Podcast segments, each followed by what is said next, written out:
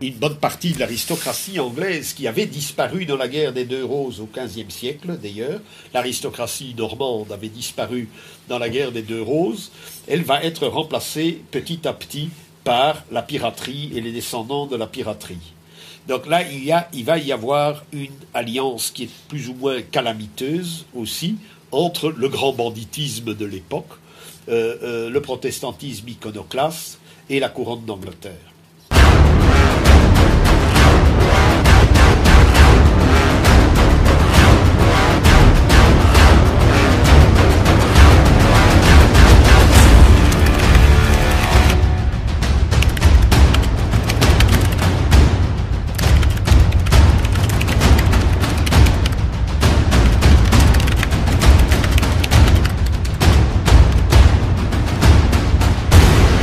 Voilà, nous avons eu au mois de septembre une discussion passionnante sur les iconoclastes. Alors c'est un peu une gageure, il me dit, il faut que tu viennes parler de, des iconoclastes de Cromwell à Daesh. Bon, les iconoclastes, ça commence même 100 ans avant Cromwell, avant la mort de Cromwell. Mais donc, euh, si vous voulez, je serai ici très succinct parce que je ne vais pas vous emmerder plus de, plus de deux heures quand même euh, euh, sur un sujet qui est très historique et qui peut paraître euh, euh, en dehors de l'actualité, en dehors de nos préoccupations. En réalité, ce ne l'est pas.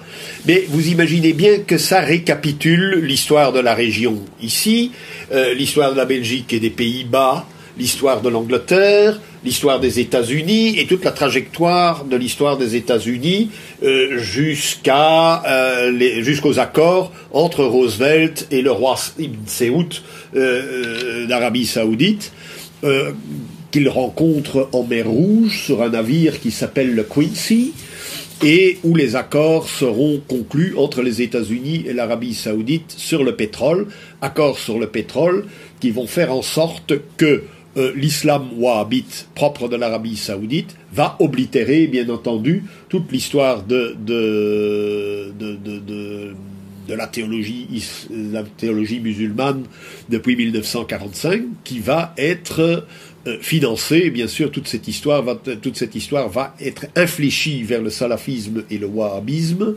Euh, vous avez d'ailleurs, ça vient de sortir, donc je l'ai acheté hier, j'ai même pas encore eu le temps de le lire. Vous avez la revue Moyen-Orient que vous trouvez dans tous les kiosques est consacrée au salafisme et il y a un chapitre justement sur les financements par l'Arabie saoudite de tous les réseaux dits salafistes en France, en Belgique, aux Pays-Bas, en Allemagne, etc., qui alarment bien entendu euh, les tenants du système aujourd'hui parce qu'ils ne sont pas nécessairement décidés à obéir au mot d'ordre d'assimilation et d'intégration que prônent nos régimes. Donc aujourd'hui, nous allons commencer par parler des iconoclastes. Pourquoi les iconoclastes de, de, de, de 1566 ici dans la région jusqu'à Daesh et jusqu'à euh, bon, il y, a, il y a deux jours, puisque une partie du théâtre romain de Palmyre vient d'être détruit au nom de de euh, au nom de cette forme de destruction de tout héritage du passé que euh, prône le wahhabisme saoudien. Donc on détruit tout ce qui est du passé, c'est la définition d'un iconoclaste, c'est la, la destruction systématique des représentations de saints, de toute forme d'art religieux, surtout la peinture et la statuaire, parce que cela représente des visages, et c'est interdit par la théologie, euh, des objets utilisés dans les rituels liturgiques. Tout ça va être détruit, ce sont les fonds baptismaux, les reliquaires, les orgues, euh, les sièges des chœurs, etc. Et nous allons voir que cette destruction systématique a certes existé dans l'Empire byzantin à un certain moment de l'histoire byzantine, mais qu'il va réémerger en Occident, précisément ici dans la région, en 1566. Donc, euh, aujourd'hui, face aux destructions opérées d'abord par les talibans en Afghanistan, qui ont démoli tous les vestiges du bouddhisme, dont les Bouddhas euh, de Bamiyan, euh, jusqu'à Palmyre, etc.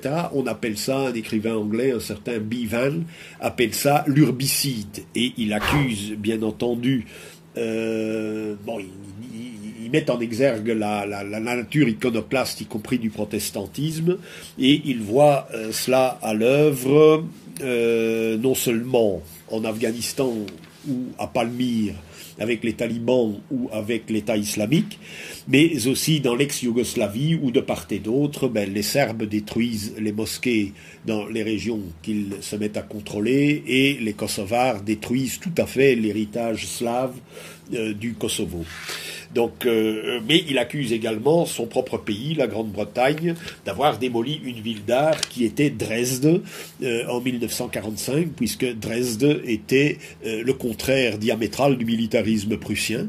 Les Saxons ne supportaient pas le militarisme prussien et avaient voulu créer une sorte de Florence du Nord, une ville d'art, de musée, d'art baroque, de, de, de peinture, etc.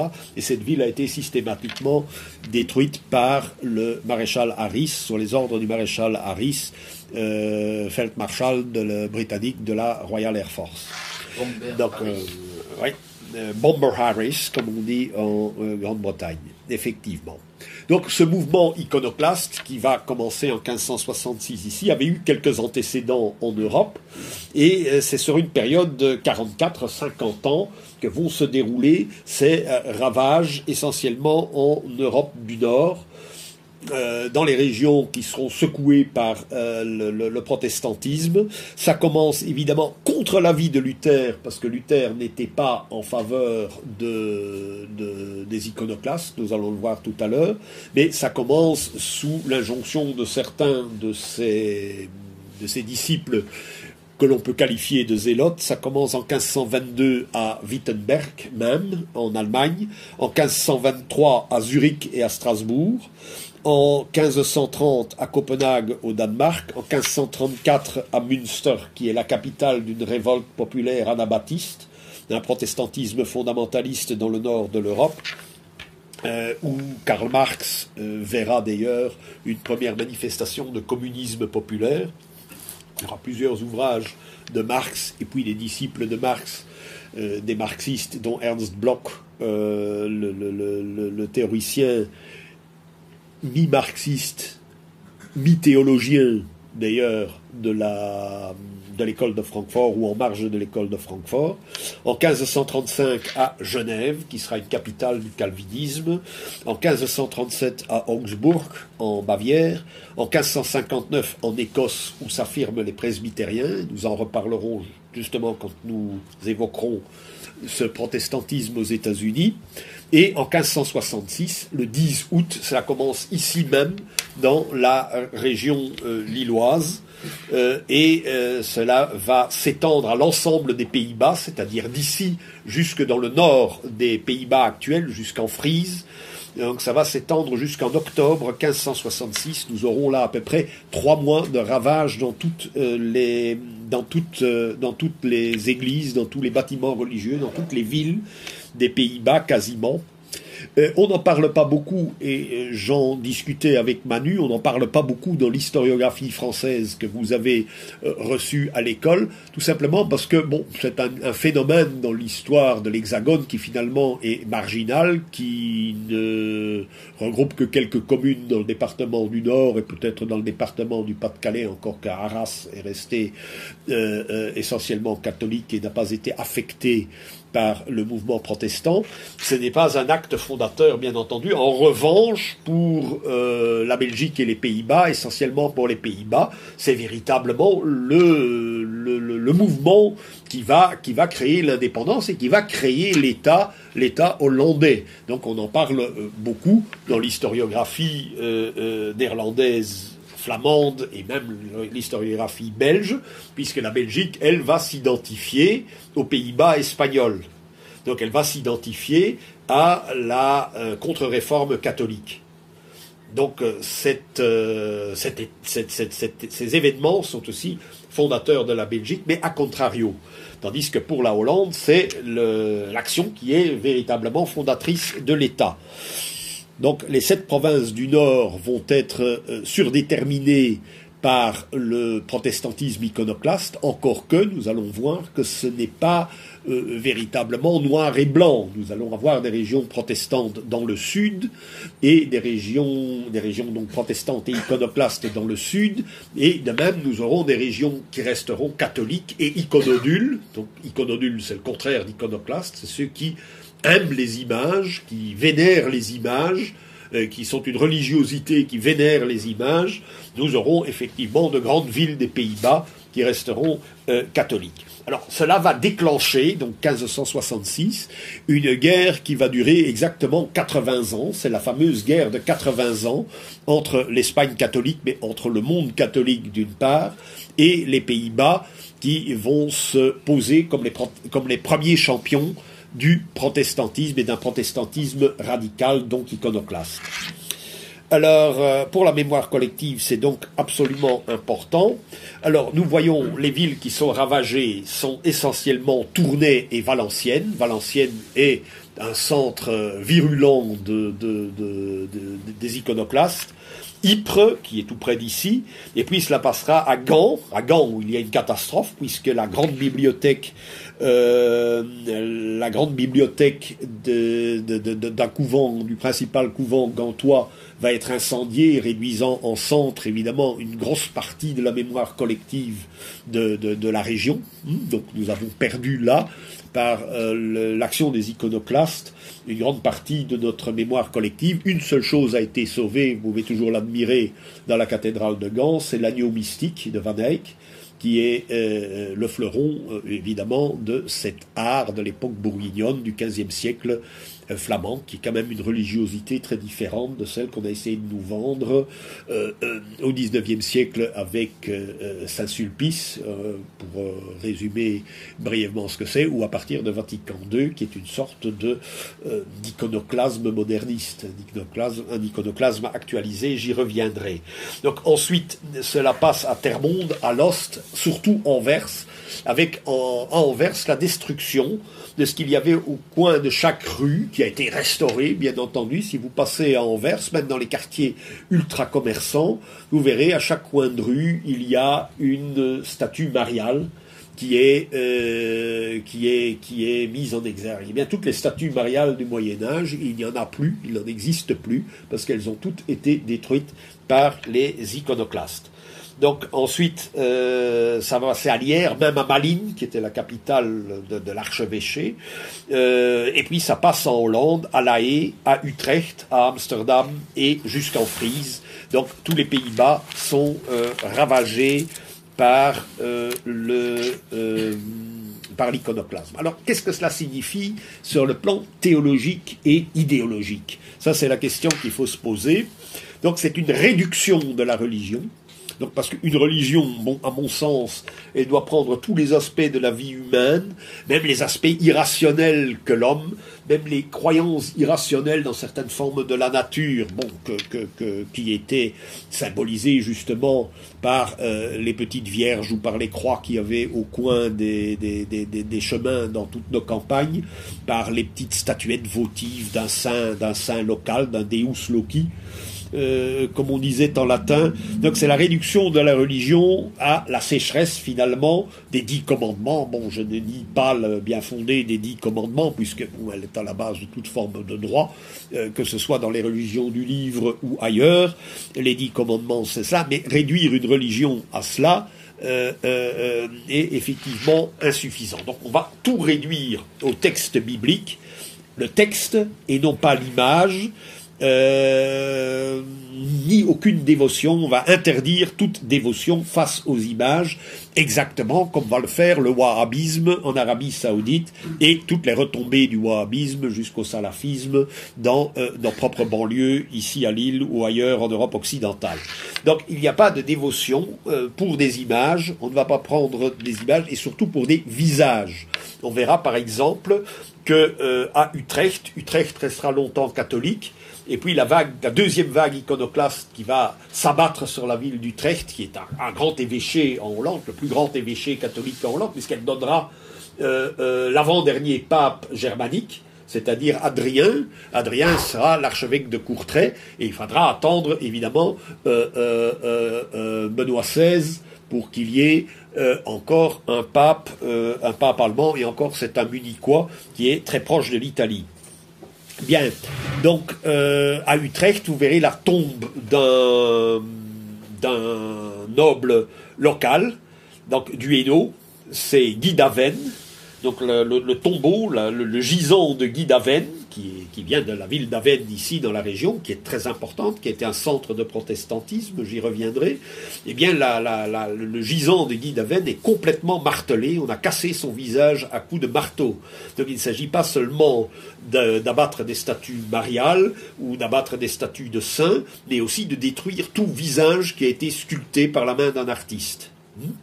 Donc, euh, vous voyez, évidemment, le parallèle est évident avec ce qui se passe aujourd'hui dans le monde musulman. Alors, sur le plan théologique, euh, euh, eh bien, il justifie la destruction des, sculptures et des peintures, des sculptures et des peintures de visages humains par le premier et le deuxième commandement de Moïse. Pas d'idolâtrie, pas de support matériel, pas d'image de la divinité, parce que c'est adorer quelque chose d'autre que la divinité. Or, évidemment, l'Église catholique va rétorquer, oui, mais c'est le symbole, c'est un symbole de la divinité, c'est la divinité qu'on adore euh, euh, euh, par l'intermédiaire, parce qu'il faut bien un intermédiaire, il faut un support, c'est la divinité qu'on adore par le support d'une statue, d'un tableau, d'un dessin, de, tout ce que vous voulez. Donc les images dit, euh, répondent, répondent les tenants de la contre-réforme catholique. Les images sont pour les ignorants qui ne savent ni lire ni écrire. Il faut leur donner un support, un euh, support pour qu'ils euh, s'imaginent ce qu'est l'histoire des saints, du Christ, les histoires qu'on raconte dans les évangiles. Il faut qu'il y ait un support. Donc, ben, je pense surtout à la première bande dessinée qui figurait dans toutes les églises. Euh, qu'est-ce qu'une bande dessinée? Ben, C'est un chemin de croix. Euh, l'idée d'une bande dessinée, c'est le chemin de croix. Vous avez effectivement le chemin de croix, vous voyez toutes les étapes de la passion du Christ, se forme comme une bande dessinée. Euh, sinon, impossible de faire comprendre ici dans nos régions euh, des événements qui se sont déroulés dans un monde proche-oriental qui était complètement étranger. Alors ici, petite parenthèse, euh, avec quel évangile a-t-on euh, évangélisé nos régions Certainement pas avec celui qu'on vous donne à la messe, qui est une traduction ou une interprétation ou de textes grecs pour la plupart, mais qui datent de l'Antiquité. Eh bien, quand on est arrivé dans le nord de l'Europe, on n'a jamais utilisé, bien entendu, entendu ces évangiles, parce que dire par exemple, et c'est l'exemple qui est le plus communément cité, le Christ se retire pendant 40 jours dans le désert. Alors il va se retirer dans... C'est quoi un désert? Raconter ça à un, un gars qui vit en lisière de la forêt euh, charbonnière ici dans nos régions, ou un gars qui voit de l'herbe pousser partout dans une terre bien grasse où pèsent ses vaches, etc., où il pleut tout le temps, il va se retirer dans un endroit où il n'y a que du sable et des cailloux. Alors on leur aurait dit, mais votre, Messie, là, il est complètement fou. Enfin, vous comprenez, aller se retirer là où il n'y a que du sable et des cailloux. Euh, donc, je n'écoute pas. Eh bien non, le Christ, il se retire au fin fond de la forêt, près d'une source dans cet évangile qui a été donné dans le nord de l'Europe à la requête et soumis à la réflexion de nos ancêtres les plus immédiats, c'est-à-dire dans le Eliant, Eliant qui est un terme, euh, euh, euh, qui est un terme d'ailleurs iranien qui signifie le sauveur. Pourquoi? Parce qu'il y a, y a un élément iranien important qui est seulement découvert maintenant par l'archéologie dans nos régions. Si vous allez ici tout près à Aubechi, où il y a un archéosite, Hein, c'est près de, de entre Hatt et Leuze, vous avez des maisons gauloises, eh bien, il y a des tombeaux à un certain moment. Quand vous vous dirigez vers euh, la reproduction de la, de, la, de la villa romaine, vous avez des tombeaux, eh bien, certains de ces tombeaux, exactement d'ailleurs comme dans le musée romain germanique de Tongres et le musée romain germanique de Cologne, vous avez un certain nombre de tombes avec des centurions de la cavalerie romaine qui sont des sarmates donc qui sont des Cosaques, enfin qui sont des, des, des, des, des peuples cavaliers recrutés entre la Hongrie et, euh, et l'Iran, et qui vont apporter toute une série de religiosités qui ont été estompées ou vaguement euh, christianisées, comme le culte de Saint-Michel, la légende des, des, des la légende des quatre fils et etc. Donc il y a toute cette religiosité qui euh, euh, vient de là. Donc euh, il y a une incarnation, il y a des images qui servent à vénérer des personnes divines, et il y a une adaptation, bien entendu, constante de la religion aux, aux réalités locales.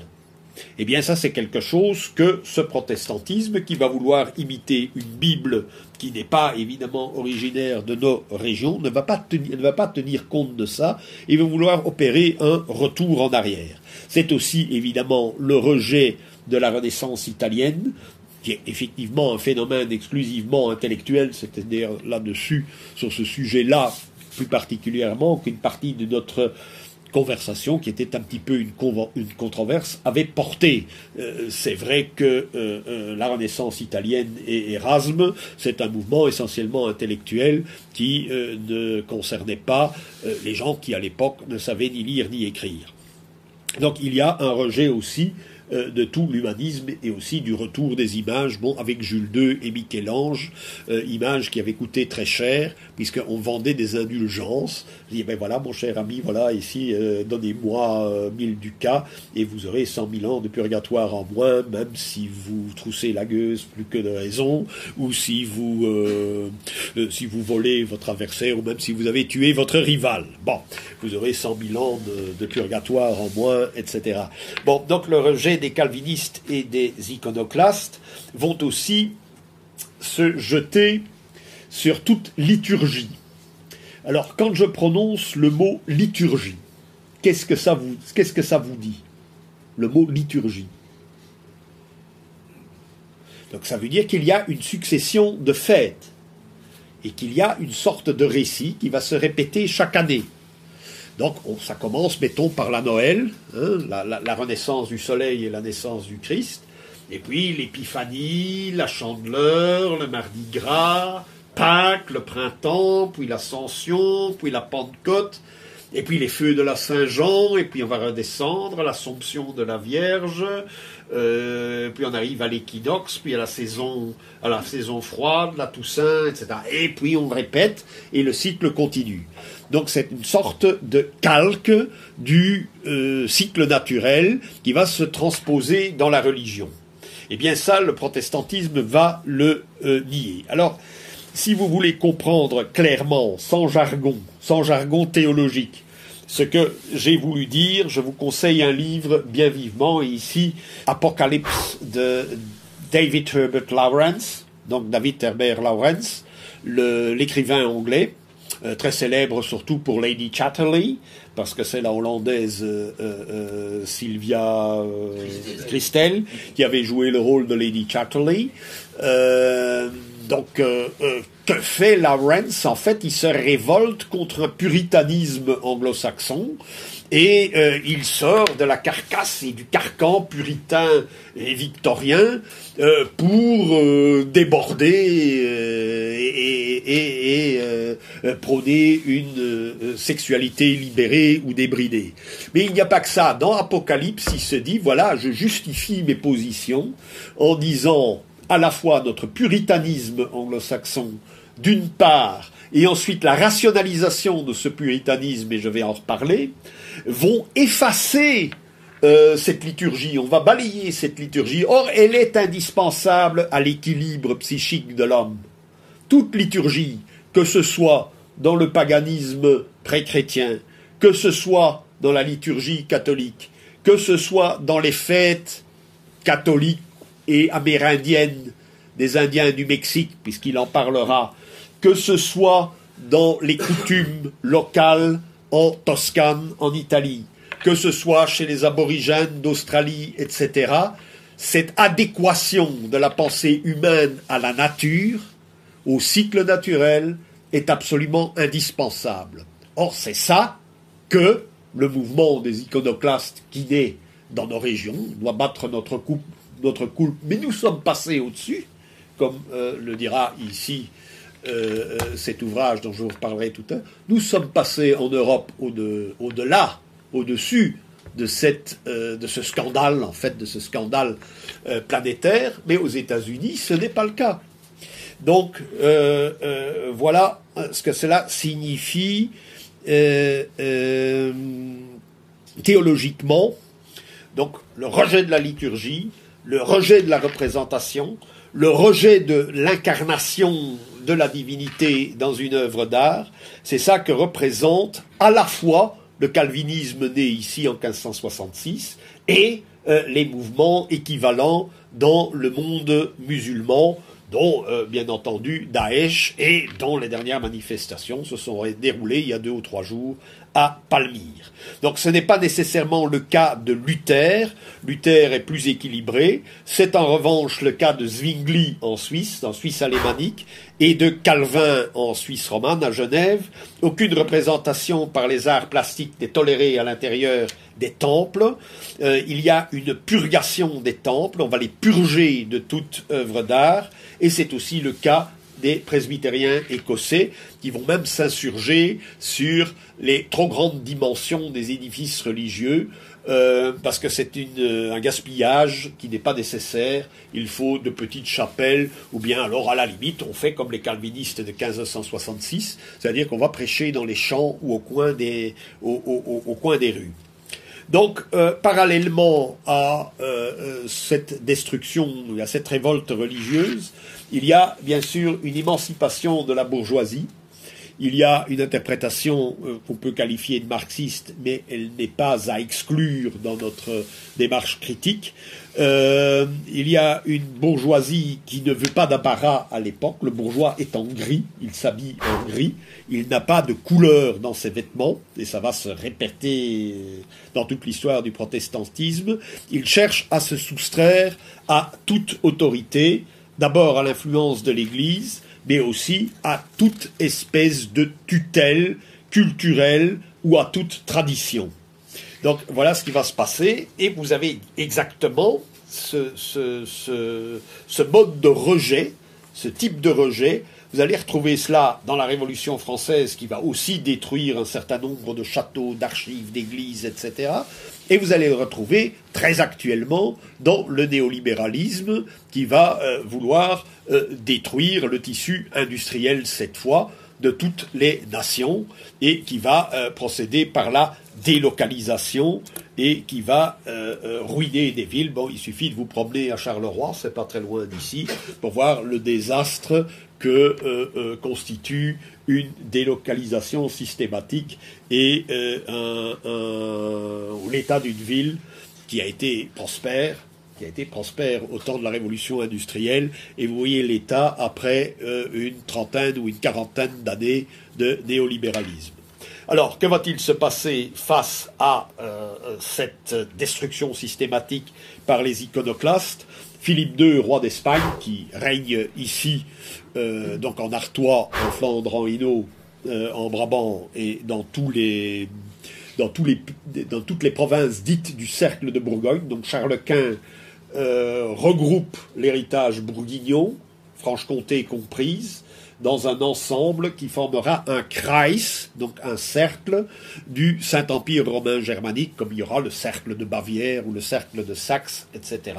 Donc ici, c'est le cercle de Bourgogne, où l'on parle trois langues, donc l'allemand, le néerlandais et le français. Euh, donc l'allemand au Luxembourg le, et dans, dans, dans, une partie de la Gueldre, le néerlandais partout ailleurs, le français en Wallonie et en Franche-Comté. Bon, alors euh, euh, il va ordonner la répression et il va envoyer un basque, le duc d'Albe, qui, euh, pourquoi envoie-t-il le duc d'Albe et pas un autre espagnol? Ben, Tout simplement parce que le duc d'Albe est le commandant en chef des armées du Saint-Empire. C'est un espagnol, mais il est le commandant en chef des armées que l'on recrute en Allemagne. Donc, euh, à partir de ce moment-là, va se créer quelque chose d'autre dont on parle beaucoup en Espagne, avec un regret et avec beaucoup d'amertume, c'est que va se déclencher, à partir de la répression du duc d'Albe, va se déclencher un mécanisme qui s'applique aujourd'hui qui s'est appliqué récemment à Saddam Hussein, à Kadhafi et à euh, Bachar el-Assad, c'est-à-dire le phénomène de la légende noire. Donc systématiquement, le monde protestant, le monde anglo-saxon après, va générer des légendes noires qui vont s'appliquer d'abord à l'Espagne. L'Espagne sera la première victime de la légende noire, et puis ça va s'appliquer successivement à la Russie, puis à l'Allemagne, puis au Japon, etc. Et vous verrez alors toute une, série de récits, toute une iconographie, euh, tout un cinéma finalement, qui va euh, euh, jeter l'opprobre sur, euh, sur ces pays, sur ces pays qui ont euh, euh, tenté de, de, de, de, faire basculer ou d'effacer l'emprise de ce protestantisme iconoclaste.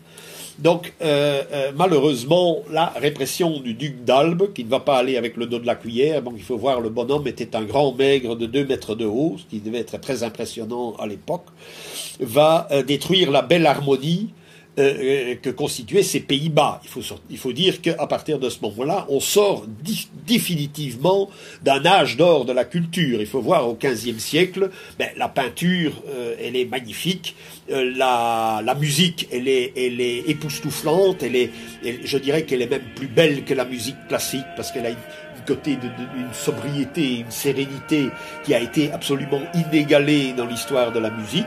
Et euh, ici, je crois, dans la région, il y en a plusieurs qui, euh, plusieurs euh, grands musiciens qui sont nés ici dans cette région, à l'île Valencienne, etc., et qui ont brillé à la cour de Bourgogne.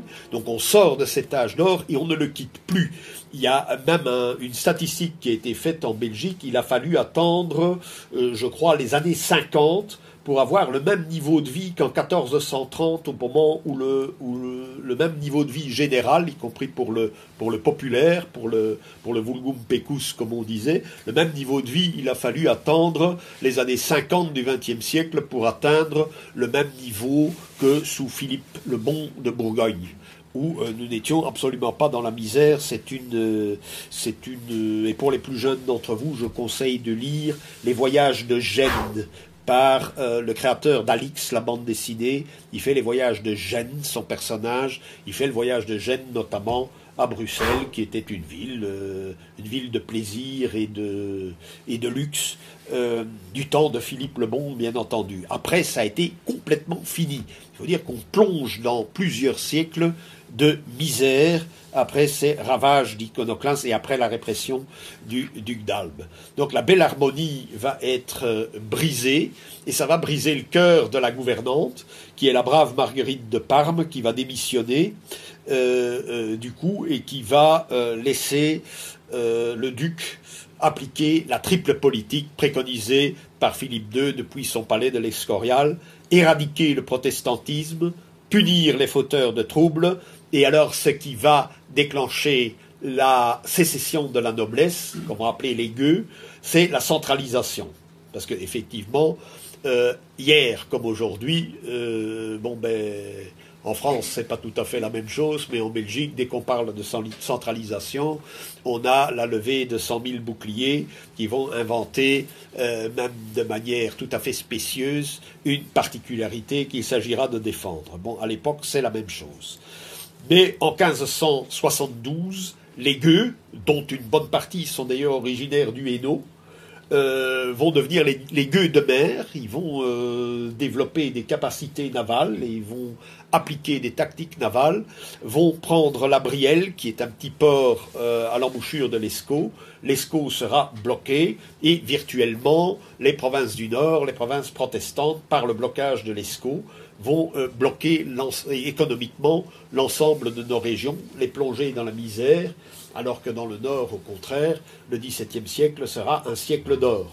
Mais euh, à partir d'ici, le, XVIIe siècle, qui est un grand siècle pour euh, les Français de l'intérieur, comme, disent les Alsaciens, ou pour les Hollandais, est un siècle, le siècle des malheurs, disait-on en Belgique, et pour les Allemands aussi, c'est le siècle de Grimmelshausen. Donc c'est le siècle de mer courage, c'est le siècle des ravages de la guerre de Trente Ans et des guerres de Louis XIV.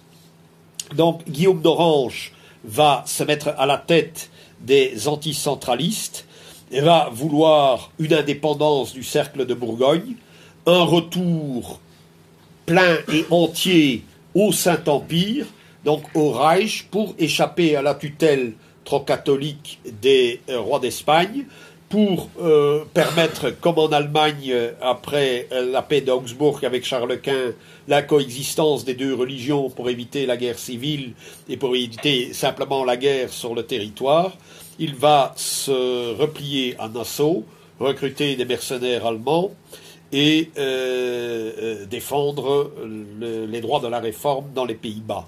Ici, dans la région, c'est euh, Egmont qui va être envoyé, le général d'Egmont, qui va avoir, aux yeux du duc d'Albe, une position trop molle et va être décapité sur la grande place de Bruxelles parce qu'il aurait trahi le roi. Donc en 1580, les, derniers bastions catholiques du Nord tombent. En 1580, c'est Utrecht qui tombe. C'est à ce moment-là que la tombe de Guy d'Aven est euh, euh, euh, désacralisée par les protestants. À Zwolle et à Arnhem, même chose, les iconoclastes vont frapper ces deux villes des Pays-Bas. Donc il y a ce qu'on appelle ici et ça vous intéressera sans doute plus particulièrement, c'est le tropisme hébraïque ou euh, le tropisme hébraïque euh, de tous les protestantismes, et ici justement cet américain très récemment, et ça, c'est l'homme qui a annoncé, disons, les modifications dans... Euh, je ne serai pas un enthousiaste à 100%, j'attends de voir ce qui va se passer après l'élection de Trump. Mais enfin, il est un fait qu'une bonne partie de l'électorat américain a dit zut à l'état profond non pas l'État profond qui est la CIA ou, le complexe militaro-industriel, mais l'État profond qui est justement cette lame de fond protestante, ce euh, radicalisme religieux qui est dénoncé ici, entre autres phénomènes. Donc c'est un retour à un christianisme primitif judaïsant qui n'est pas encore évidemment complètement détaché de sa matrice hébraïque. Donc au IVe et au 8e siècle, oui, on voit évoluer euh, euh, l'Église chrétienne et ce qui en tient lieu. Euh, on voit évoluer l'Église chrétienne qui dit exactement le contraire du, judaïsme et vise une apologétique par l'image. Elle est ce christianisme primitif du 4e au 8e siècle est iconodule. Grégoire le Grand, euh, qui est le pape entre 590 et 604, parle d'un catéchisme par l'image, on enseigne les masses par l'image, et euh, il dira c'est la literatura illiterato, c'est d'ailleurs la littérature pour l'illettré. Donc le premier temps, il s'agit de s'émanciper du judaïsme iconophobe pas d'iconoclaste, puisqu'il ne brise pas les images, mais il est iconophobe, il est contre les images. Athanase, euh, en 298-373, philosophe chrétien d'origine grecque, se dit, ben oui, il y a la génuflexion devant l'empereur, devant la statue de l'empereur, il y aura la, la génuflexion devant l'image du Christ, il y a donc une transposition de certains rites romains, il y a une romanisation euh, de la religion qui s'opère à ce moment-là. Donc on peut représenter l'homme, on peut représenter le Christ, on peut représenter Dieu qui s'est fait homme, on peut le représenter, on peut en faire une image puisqu'il s'est fait homme, et c'est ce que va euh, sanctionner le concile de Nicée en 325 que vont répéter Augustin au 5e siècle et Jean de Damas au 8e siècle. Et c'est ça qui va créer tout le mouvement, toute l'histoire de l'art occidental va démarrer à partir de ce moment-là, puisqu'on va créer des images, on va peindre, on va sculpter, on va euh, lancer un véritable art sacré du 10e au 15e siècle en Europe. Thomas d'Aquin va dire faire une image du Christ est une vénération suprême euh, c'est euh, la vénération du Christ, c'est la latria, la vénération des saints, c'est la doulia, et la vénération de Marie, c'est l'hyperdoulia. C'est euh, donc on voit la complexité. Je ne vais pas rentrer dans les arguties théologiques, mais il justifie de manière très circonstanciée, très précise, euh, euh, la nécessité d'avoir une, une religion iconodule. Et alors, il aura un premier contradicteur, ce sera Abélard. Mais Thomas d'Aquin va lancer ce qu'on appelle la piété par le travail, et plus particulièrement par le travail artistique. Donc euh, euh, l'artiste qui crée une image gagne des centaines d'années de purgatoire parce qu'il a euh, fait ce travail. Et ça va lancer véritablement une revalorisation du travail manuel et du travail proprement dit dans toute l'histoire occidentale, alors que le travail n'était pas valorisé, même euh, sous les Grecs et les Romains, le travail n'était pas valorisé. La pensée, oui, ou euh, l'osium, hein, donc la paresse, tout ça était valorisé, mais pas le travail. On laissait ça aux esclaves à partir de Thomas d'Aquin, et grâce justement à cette position iconodule, le travail manuel est valorisé. Donc il y a une piété par le travail. Donc tout ça va lancer un véritable élan civilisateur en Occident, et les critiques ne fusionneront que à la fin du XIVe siècle, euh, chez un certain Durando de San Porciano, donc c'est pas nécessairement en Europe du Nord, mais aussi en Europe du Sud, et en France par un certain Robert Olcott. Il s'exprimera dans le peuple euh, par les Lollards, les Lollards en Grande-Bretagne, en Angleterre, et par les Hussites chez les Tchèques, où le mouvement hussite est d'ailleurs préfigure le protestantisme iconoclaste. En Angleterre, John Wycliffe, qui est le leader d'une révolte paysanne, de même que Jean Hus en Tchécoslovaquie, va dire oui, mais on ne peut pas représenter la Trinité. Il y a très peu finalement de représentation de la Trinité, euh, si ce n'est l'agneau mystique justement de Gand, j'en parlais, et dans l'église de la Cambre à Bruxelles, il y a un magnifique vitrail de euh, la Trinité. Mais, euh, dit-il, Jean Wycliffe, d'accord, euh, le Christ, on peut le représenter, puisque saint Thomas d'Aquin l'a dit, et que le Christ s'est effectivement incarné. Donc je peux faire une représentation du Christ, mais je ne peux pas faire une représentation de Dieu le Père. C'est d'ailleurs pour ça qu'il y en a finalement si peu. Et je ne peux pas faire une représentation du Saint-Esprit, forcément. Et toutes les images, dit Wycliffe, donc au XIVe siècle, are vain glory. C'est de la vaine gloire. Donc les Hussites, euh, aussi en Tchécoslovaquie, en Tchéquie, en Bohème, donc comme on disait à l'époque, vont euh, rejeter les images. Alors au XVIe siècle, chez Luther, euh, je vous ai parlé de la première manifestation des iconoclastes au XVIe siècle en 1522 à Wittenberg. Euh, il y a eu un Arte, je ne sais pas si certains d'entre vous l'ont vu, il y a eu sur Arte euh, pour célébrer le Xème anniversaire de la réforme luthérienne qui est célébrée en Allemagne d'ailleurs par une quantité de revues comme Spiegel Spezial, Der Zeit, Die Zeit, euh, Geo, etc. Donc Geo la version allemande. Il y a énormément de, de, de, de revues qui paraissent d'ailleurs sur la réforme en ce moment. Eh bien, vous voyez, Arte a fait un film documentaire avec des acteurs actuels. Euh, Andreas Bodenstein von Karlstadt, qui est un ami de Luther, lui euh, est iconoclaste, contrairement à Luther, qui lui va appuyer euh, un, grand artiste aussi, qui est Lucas Cranach, où il y a eu des, expositions, je ne sais, je crois qu'il y en a eu une à Paris, il y a un an ou deux, sur Lucas Cranach. il y a le père et le fils, il y a enfin le vieux et le jeune. donc il y a création d'un art luthérien qui est euh, de grande qualité, tandis que euh, Bodenstein von Karlstadt, lui, va dans son ouvrage Abtung der Bilder, donc le rejet des images, en 1522, va lancer euh, à l'intérieur du mouvement luthérien, avant d'être désavoué par son maître, va lancer le même, le, le, même mouvement iconoclaste. Chez les catholiques, bien sûr, il y a aussi une réaction à la même époque, hein, mais qui ne va se concrétiser qu'avec Vatican II. Il y a un pas en arrière. Il faut discipliner la confection des images. Il ne faut pas d'exagération comme l'a fait Jules II et Michel-Ange euh, euh, au, Vatican, au Saint-Siège. et il ne faut pas faire de, belles œuvres d'art et puis réclamer des, indulgences pour payer les artistes.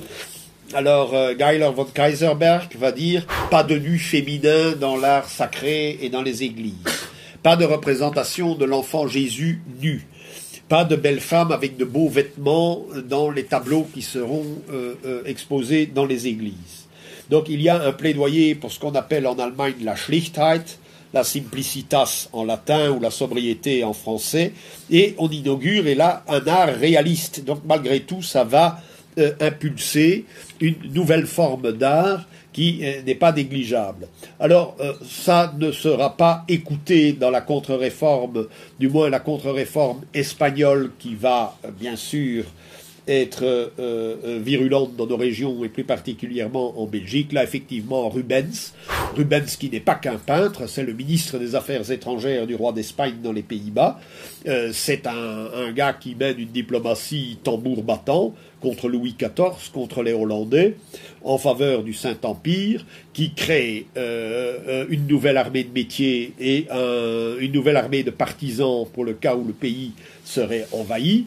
Euh, qui crée aussi les premiers balbutiements d'une volonté de relier tous les fleuves parallèles de la plaine d'Europe du Nord, de l'Escaut jusqu'à la Vistule, par un réseau de, canaux. ce n'est pas simplement un gars qui peint des femmes grasses et nues, puisque euh, c'est une période de disette, donc l'idéal c'est euh, c'est le suif euh, sur le corps humain, pour les hommes comme pour les femmes. C'est ce que fait Rubens, c'est ce qu'on a vu, on, l'a vu se dérouler après 1945 à 1955 en, Allemagne fédérale. Donc vous voyez, là, les, les modèles n'étaient pas minces et élégants comme à Paris ou à Milan, les modèles étaient assez plantureux. Donc après les périodes de disette, après 14-18 aussi, nous avons cette après dans, les famines du, XVIIe siècle qui est le siècle des malheurs, eh bien on va présenter euh, une débauche de chair dans les églises d'Anvers et de, et de Malines pour damer le pion justement aux puritains protestants. Donc ça, euh, vous avez une histoire de l'art et on voit évidemment que la contre-réforme catholique ou la réaction espagnole, la réaction anti-puritaine en Europe va prendre diamétralement l'opposé euh, euh, de, de, la mentalité actuelle des salafistes et des wahhabites. Donc c'est comme si, évidemment, à Bruxelles, la mosquée, vous savez, la grande mosquée qui est financée par l'Arabie saoudite, est en réalité un pavillon où Félicien Rops, un peintre euh, pornographique du XIXe siècle, a laissé des fresques donc euh, il a été interdit aux Wahhabites de démolir ces fresques, mais on les a pudiquement recouvertes. Donc si dans la mosquée on enlève les, on enlève les, les, les, cachettes ou les caches-sexes, etc., euh, on, va avoir des, on va avoir des représentations qui, euh, qui sont quand même foncièrement grivoises, disons. Donc voilà pour les Pays-Bas. Maintenant, si je passe à l'Angleterre, en Angleterre, vous n'avez pas, un mouvement iconoclaste comme euh, dans les Pays-Bas français, belges et hollandais, mais vous avez des destructions sporadiques entre 1520 et 1530. Mais ce qui va s'avérer le plus grave pour l'Angleterre et qui va faire de l'Angleterre évidemment l'héritière des iconoclastes euh, hollandais, c'est que ça va être dicté par le pouvoir. Donc les destructions vont être dictées par le pouvoir. Ici, elles n'ont en aucun cas été dictées par le pouvoir. Elles sont l'effet d'éléments incontournables, d'éléments criminels ou de marginaux dans la société. Donc de 1536 à 1540, les destructions euh, se font à l'initiative ou à l'incitation du fameux roi Henri VIII. Vous savez, qui est un roi, euh, si vous voyez, il y a un film, euh, il y a plusieurs films sur Henri VIII. Bon, il y en a où on le voit comme une espèce de brute qui, qui mange avec les doigts et puis qui crache les os par terre ou qui les jette derrière lui et qui se tape six femmes. En réalité, il était prisonnier dans son royaume entre le parti protestant et le parti catholique. Alors, euh, pour le parti protestant, la, figure la plus célèbre, et vous avez euh, d'ailleurs un film sur euh, The, Boleyn Sisters, les, sœurs Boleyn. Donc Anne Boleyn, la deuxième femme de, de Henri VIII, qui est hollandaise d'ailleurs, fait partie de, est, un élément, sa famille est, est euh, une famille protestante hollandaise radicale. Donc elle va infléchir le vieux roi euh, vers une attitude favorable aux protestants. Contre Thomas More, par exemple, le, le philosophe catholique qui finira décapité. Donc c'est à l'incitation des parents de Anne Boleyn que euh, ce pauvre Thomas Moore va finir sur l'échafaud. Donc, euh, vous voyez ça dans le film. Et alors, évidemment, Anne Boleyn va, elle, le parti catholique va dénoncer le caractère volage de la reine, et puis elle va se faire décapiter. Puis Louis euh, euh, Henri VIII va épouser une autre femme, toujours tiraillée entre les deux partis, puis entre les anglicans qui sont modérés et qui veulent conserver les images, les églises et le culte, mais qui simplement n'obéissent pas au pape, puisque le pape est un étranger. Bon, donc ça c'est le côté insulaire des Anglais, pas d'ouverture au continent. Donc, euh, euh, il appelle ça l'opération nettoyage des temples. Euh, les œuvres d'art sont confisquées et sont brûlées en public à Londres. En 1547, donc il est mort, le, Henri VIII est mort, et c'est Édouard VI, un de ses fils qu'il a eu d'ailleurs du parti protestant d'ailleurs, je ne sais pas si c'est Anne Boleyn ou une autre, je ne m'en rappelle plus, euh, de 1547-1548, parce qu'Édouard VI ne règne que pendant six mois. Il fait enlever les œuvres des églises de Londres, dont toutes les représentations de Marie et de Jean. Euh, et il y a destruction aussi d'un très grand nombre de livres liturgiques, une fois de plus, donc hostilité du protestantisme à la liturgie. Et en 1550, le Parlement, cette fois, donc ce n'est plus seulement le roi, le Parlement donne ordre de détruire toutes les images ou bien de les charger sur des navires et d'aller les vendre aux Français euh, pour euh, toujours engrancher un peu d'argent, ça peut toujours servir, n'est-ce pas Pour faire la guerre à l'Espagne, par exemple. Mais en 1555, que se passe-t-il? Ben, Édouard VI est mort, euh, il y a une querelle dynastique, et il reste plus qu'un seul héritier au trône, c'est Mary. Et Mary, elle est la fille de Catherine d'Aragon, et elle représente le parti catholique. Donc il faut savoir qu'entre 1555 et 1558, puisqu'elle est la femme de Philippe II d'Espagne, l'Angleterre et l'Espagne et les Pays-Bas du Sud et le Milanais et la Franche-Comté ne forment qu'un seul et même État. Donc, quand il y a des guerres, les fameux tercios espagnols sont certes composés de solides gaillards des Cantabriques ou des Pyrénées ou de l'Aragon, puisque c'est eux qui fournissaient les meilleurs soldats, ça c'est une autre histoire. Euh, mais il y a ici, dans les batailles qui se déroulent dans le nord de la France, euh, ce sont des, des tercios et des régiments irlandais. Il y a énormément de, il y a même des tertios anglais. Donc on va voir aussi une bonne partie euh, quand on remplace les morts qui sont petit à petit expulsés d'Espagne, mais ils sont remplacés par des gens des Pays-Bas, hein, euh, par des marins hollandais dans le nord de l'Espagne, par des, par des Anglais catholiques et par des Irlandais, par des Bavarois et par des Suisses. Donc il y a là une recomposition de la population et j'ai envoyé, euh, je ne sais plus si c'est sur Facebook ou sur, les deux, Facebook et Twitter, j'ai envoyé un petit rapport génétique sur l'Afrique du Nord. Donc l'Afrique du Nord, qui se veut arabe, n'a moins de sang arabe issu de la péninsule euh, euh, arabique que de sang européen, puisque euh, la proximité de la Méditerranée occidentale fait que, et que 90% à peu près des Nord-Africains sont de souche nord-africaine et pas d'autre chose. Alors que l'Espagne, il n'y a que 9%, malgré la proximité, il n'y a que 9% d'Espagnols, et il y a plus d'Espagnols qui sont de souche britannique que de souche nord-africaine. Et ainsi de suite. Et alors, c'est très curieux, c'est que la ville d'Anvers est la partie de la Belgique qui a 7% de sa population de souche qui est d'origine nord-africaine, par le port, justement. Donc c'est intéressant de voir euh, euh, ce changement de population, mais c'est dû à ces trois ans où Angleterre, Espagne euh, Franche-Comté, Milanais et Pays-Bas, ne forment qu'un seul et même royaume. Et en 1559, il y a brièvement, à la mort de Mary, qui meurt très tôt, il y a Mary, reine d'Angleterre et d'Espagne, euh, il y a un iconoclasme populaire, avant l'arrivée d'Élisabeth Ier, qui elle est la fille de Anne Boleyn du parti puritain hollandais. Mais que va faire Élisabeth? Elle va se dire on va maintenir l'église au centre du village, si je puis m'exprimer ainsi. On va, on ne va rien démolir du tout. C'est l'église anglicane.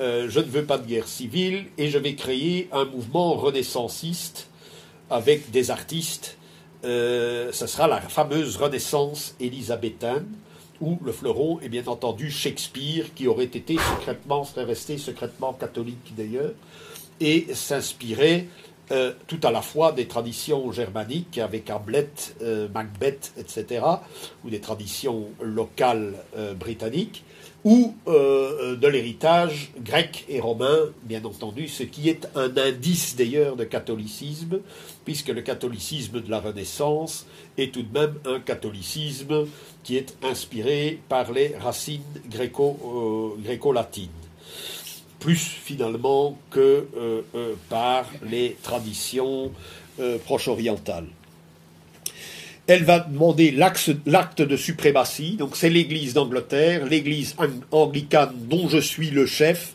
euh, qui doit euh, être suprême. Donc les catholiques n'ont rien à dire, mais les extrémistes protestants n'ont rien à dire non plus. Et alors nous allons avoir, euh, d'elle jusqu'à Cromwell à peu près, elle et son successeur vont tenter de maintenir l'Église au sein du village pendant qu'aux Pays-Bas euh, les Pays-Bas vont se déchirer entre l'union d'Arras catholique et l'union d'Utrecht protestante.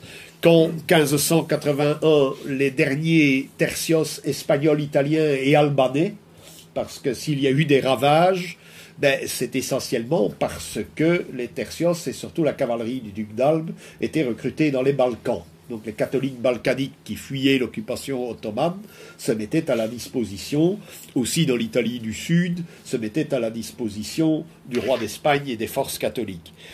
Donc euh, ces dernières troupes vont se retirer en 1581, laissant effectivement le, le contrôle des Pays-Bas par des tertios, à la demande d'ailleurs des États, de tertios allemands ou euh, italiens du Nord. Donc on ne va plus avoir de tertios espagnols ou albanais parce qu'ils ne sont pas ressortissants du Saint-Empire. Et les ressortissants, ceux qui n'étaient pas ressortissants du Saint-Empire, ça il faut le savoir, n'avaient pas le droit de porter les armes sur le territoire du Saint-Empire. Donc, euh, et ça, les protestants jouaient sur cette. Euh, donc, tout prisonnier espagnol était exécuté immédiatement, parce qu'il n'avait pas le droit de porter une épée sur le sol du Saint-Empire. Ce n'était pas le cas des mercenaires euh, milanais ou, euh, ou tyroliens, puisque c'était essentiellement, tertios allemands étaient essentiellement tyroliens. Bon, alors, euh, donc de 1585 à 1588, il y a la fameuse guerre entre l'Espagne et la Grande-Bretagne qui se solde par la destruction de la Grande Armada dans la mer du Nord et au nord de l'Écosse. Et là, il va y avoir un phénomène très intéressant qui va montrer l'alliance effectivement du protestantisme et de la piraterie.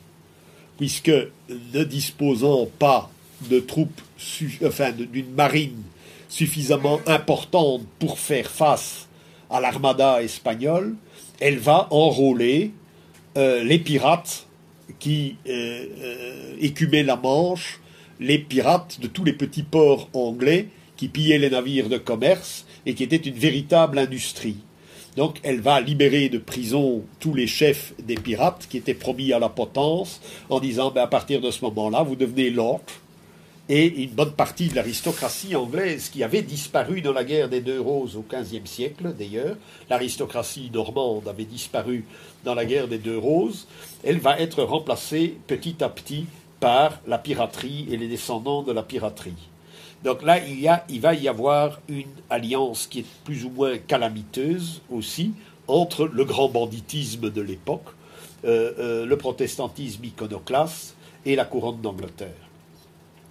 Donc euh, en 1594, il y a encore une révolte en Irlande en faveur de l'Espagne, puisque l'Irlande, elle, reste catholique parce qu'elle veut avoir une entrée en Europe. Et ben, le Brexit, c'est ça. L'Irlande, elle, veut rester, même l'Irlande du Nord protestante, veut rester dans l'Union européenne, de même que l'Écosse. Donc nous voyons qu'à l'époque, c'était à peu près euh, le même schéma, et que ce schéma dès il y a 300, 400, 500 ans, sont des schémas qui se reproduisent dans la plus brûlante des actualités. Donc en 1596, les Anglais prennent Cadix et en 1615, en 1605, il y a la fameuse, euh, vous lirez ça d'ailleurs dans un numéro très récent, dernier numéro spécial sur le terrorisme d'ailleurs, où on parle de Daesh, mais on parle aussi d'un capitaine de ces tertios anglais de l'armée espagnole, Guy Fawkes, dont on célèbre la pendaison, décapitation, euh, étripation et euh, écartellement de ce soldat espagnol qui avait tenté de faire sauter le Parlement en Angleterre. Donc il y a le Guy Fawkes Day euh, tous les ans en Angleterre où on célèbre toujours la mort euh, donc il a été pendu, mais euh, pas jusqu'à ce que mort s'en suive, parce qu'il a fallu l'écarteler avant, puis le décapiter et l'étriper vivant. Donc il a été soumis à un supplice abominable. Donc effectivement, les protestants, comme tu disais tout à l'heure, sont considérés par l'historiographie républicaine comme plus progressistes et plus modérés. Mais enfin, tu vois le genre de, de, de, supplice et qui est fêté comme une fête populaire par des feux de joie, des feux d'artifice, etc. Encore chaque année en Angleterre. Donc que se passe-t-il? Euh, L'héritier, donc Charles Ier, héritier d'Élisabeth Ier va tenter d'imposer un régime royal en Angleterre et de mettre un terme à tout ce désordre fomenté par les extrémistes protestants.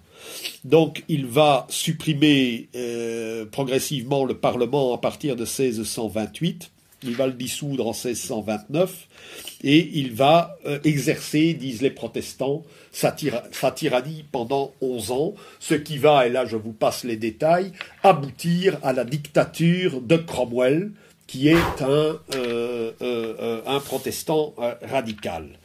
Il va dénoncer la Renaissance élisabéthaine, il va vouloir recréer une culture protestante et effacer euh, les héritages de Shakespeare, Marlowe et de tout le théâtre euh, inspiré par l'histoire classique euh, pour ne créer qu'une seule et même culture inspirée d'ailleurs par la Bible.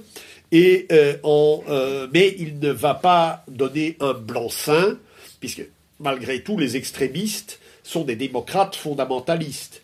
Ils ne veulent pas un pouvoir fort. Mais lui, il dit qu'il a besoin de son pouvoir fort pour liquider le pouvoir royal. Donc les plus extrémistes, eh bien, ce sera le début de l'histoire des États-Unis. C'est euh, euh, euh, d'abord Charles Ier et puis Cromwell qui, qui va les chasser petit à petit. Mais en 1620, encore sous le pouvoir de Charles Ier, les extrémistes protestants, ben, on les met sur un bateau, où ils affrètent un bateau, on dit vous allez faire vos conneries au-delà de la, de la Grande Mare et qu'on ne vous revoit plus. Vous n'avez qu'à créer votre Jérusalem nouvelle, euh, comme vous l'entendez, euh, en Nouvelle-Angleterre. Et les premiers pèlerins, ce seront les fameux pèlerins du Mayflower.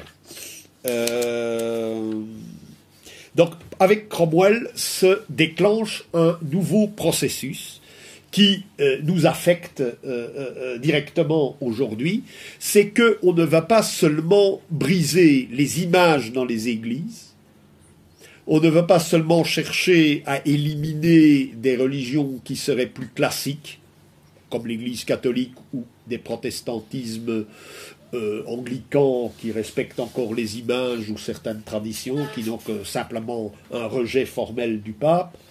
on va critiquer toutes les institutions qui ne sont pas directement inspirées de la Bible. Comme les pouvoirs aux États-Unis vont critiquer toutes les institutions de pays qui n'ont pas cette tradition protestante. Donc ça signifie en fait une déclaration de guerre à l'univers tout entier. Donc on va critiquer en France, ben, comme on va, on va balancer mai 68 dans les pattes de De Gaulle, euh, parce qu'il était en train de créer des nouvelles institutions au-delà même de sa cinquième République de 1958. Euh, ben, quand l'Allemagne devient social-démocrate et qu'elle ressort euh, des misères de l'immédiate après-guerre, ben on va lui balancer aussi le, non pas le mai 68 mais le 67-68 de et puis on va lui balancer on va balancer euh, la deuxième mouture de la bande Abadère qui vont éliminer tous ceux qui voudraient sortir l'Allemagne d'un étau trop atlantiste. On va on va miner par l'intermédiaire de la CIA toutes les institutions de tous les pays de la planète. Eh bien, c'est à partir de Cromwell, puisqu'il va, s'attaquer aux institutions mêmes de euh, l'Angleterre, son propre pays. Donc, le Parlement doit servir à dissoudre les institutions, à, dissoudre toutes les continuités historiques, à dissoudre l'institution royale, euh, euh, comme va le faire d'ailleurs plus tard euh, la République, qui recevra d'ailleurs une sorte d'imprimatur et qui va dévier ou qui va sortir de l'anglomanie du, du 18e siècle français, des Lumières françaises. Donc l'institution royale, bon ben, l'action française, vous connaissez plus ou moins quelle est sa position. Il n'y a plus de France véritable après euh, l'élimination de Louis XVI, mais Louis XVI a été éliminé, ça j'aimerais en parler aussi un de ces jours plus en détail, a été éliminé aussi par un complot euh, anglais pour sa politique maritime. Euh, en Belgique, ben, il n'y a plus de pouvoir royal depuis la démission l'éviction de Léopold III entre 45 et 51.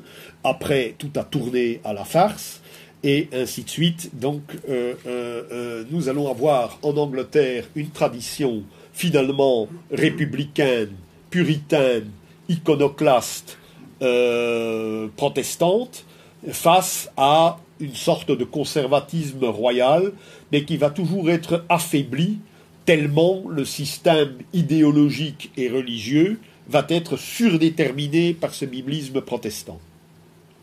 Donc la période d'incubation va de 1620 à 1635.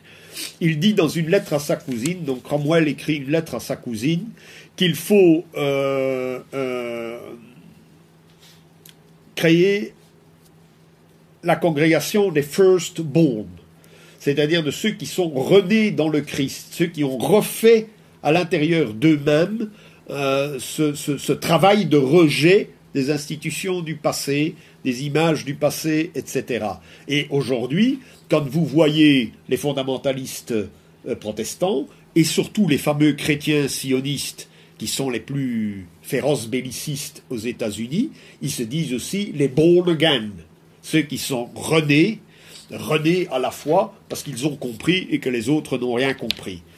Alors il explique, et on voit que ce bonhomme apparemment très sévère et ultra rationnel qu'était Cromwell en tant que protecteur de la Grande-Bretagne, c'est-à-dire en tant que dictateur, euh, il dit dans une lettre à sa cousine, Dieu l'a sauvé du péché. Il lui dit aussi que la réforme est incomplète, et qu'elle ne sera jamais complète. Donc vous allez voir le rejet, je vais parler du rejet on commence par rejeter les images, on va finir par rejeter la réalité aussi la réalité que l'humanité est divisée en deux sexes, en deux genders. Donc on va nier cette différence et on va en inventer. Euh, peut-être qu'il y a 35 euh, façons d'être homme, d'être au quart femme et au trois quarts homme, euh, au, trois quarts femme et au huitième homme et au huitième autre chose, je ne sais pas quoi, chien ou, ou, raton laveur ou que sais-je autre, autre chose, peu importe. Donc les Anglais vivent dans le péché. Donc en permanence, son propre peuple vit dans le péché et qu'il faut éradiquer toute trace de catholicisme, c'est-à-dire de tradition, dans ses yeux.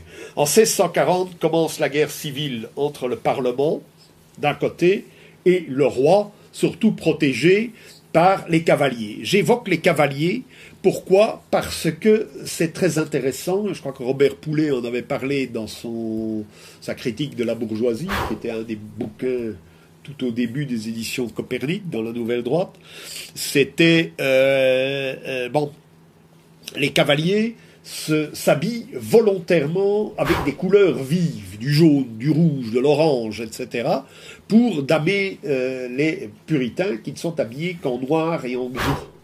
Donc les troupes de Cromwell euh, sont habillées avec des couleurs ternes, tandis que l'affirmation de la tradition se fait par les couleurs et par la variété, par les couleurs, et ce sont les cavaliers, les cavaliers.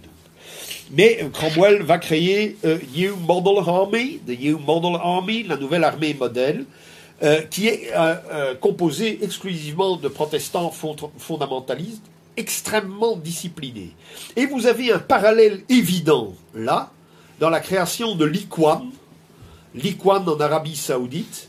Les Saouds créent une armée qui va déclarer la guerre à toutes les tribus voisines et qui va envahir aussi les régions chiites, parce que c'était ça le but, ou certaines régions du Yémen. La guerre du Yémen est une continuation de cette guerre des Ikhwan qui a eu lieu à partir de fin, des années 20, début des années 30, avec la création du royaume justement d'Ibn Seout, euh, euh, l'Ikhwan wahhabite, ou même Daesh, ou l'armée de l'État islamique, euh, le modèle original, eh bien, c'est Cromwell, bien sûr. C'est ce genre, c'est ce type de Cromwell.